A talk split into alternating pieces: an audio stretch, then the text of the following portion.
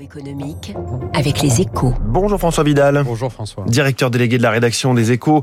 Il y a comme un vent d'optimisme hein, sur les places boursières. Depuis le 1er janvier, le CAC 40 a grimpé de plus de 8% après une année noire.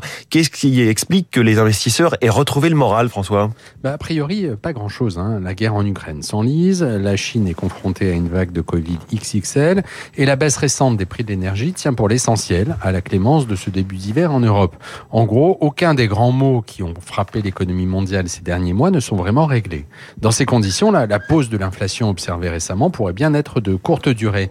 Mais les investisseurs ont acquis deux convictions en ce début d'année. Un, ils estiment qu'après le plongeon de 2022, la valeur des actions intègre déjà l'essentiel des, des, mauvaises nouvelles à venir. Mmh. C'est notamment le cas de la légère récession attendue au premier semestre et du recul des marges des entreprises qui devraient en découler. Deux, les investisseurs voient l'avenir en rose. Ah oui, carrément. Et pour quelle raison ça, François? Bah, D'abord parce qu'ils considèrent que la période de forte remontée des taux d'intérêt touche à sa fin. C'est ce qui explique le formidable succès des émissions de dette depuis le 1er janvier. Personne ne saurait dire exactement quand le prix de l'argent arrêtera de monter, mais la plupart des économistes estiment désormais que d'ici à l'été, la question sera de savoir quand la pente des taux commencera à s'inverser. L'autre raison de l'optimisme ambiant, c'est que les investisseurs tablent sur la réouverture de la Chine. En fait, c'est là qu'est le principal pari des marchés.